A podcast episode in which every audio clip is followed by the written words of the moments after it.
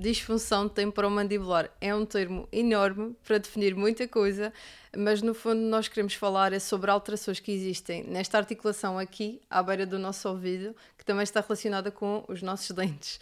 Uh, e muitas vezes as pessoas nas consultas às vezes queixam-se, não conseguem estar muito tempo de boca aberta, custa-lhes muito, por exemplo, estar uma consulta a fazer uma destartarização ou, ou, algum tratamento em algum dente, e isso pode ser um sinal que têm alterações nesta articulação. Uh, também sinais muito comuns são, por exemplo, ter dificuldade a mastigar comidas muito fibrosas, muito duras, uh, e claro, são coisas que têm que ser avaliadas. Uh, há certos casos que têm que ser tratados, uh, podem ser tratados com, com cuteira de relaxamento, podem ser tratados com fisioterapia, mas todos eles têm que ser observados, monitorizados e bem diagnosticados.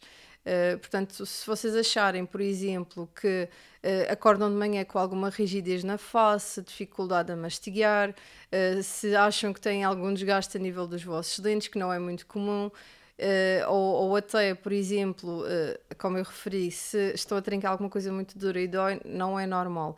E até há outros casos de pessoas que acham que não rangem os dentes nem apertam os dentes, mas na mesma estão a fazer contração destes músculos da face.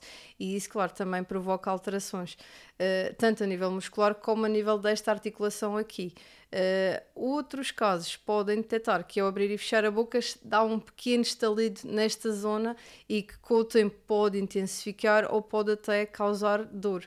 Portanto, convém marcar sempre consulta, fazer avaliação, uh, que é para arranjar a melhor solução. Muitos destes casos, quando são detectados precocemente, uh, consegue-se tratar com muita facilidade, com soluções pouco invasivas. Portanto, não são sintomas que devem desvalorizar, têm que sempre ser observados.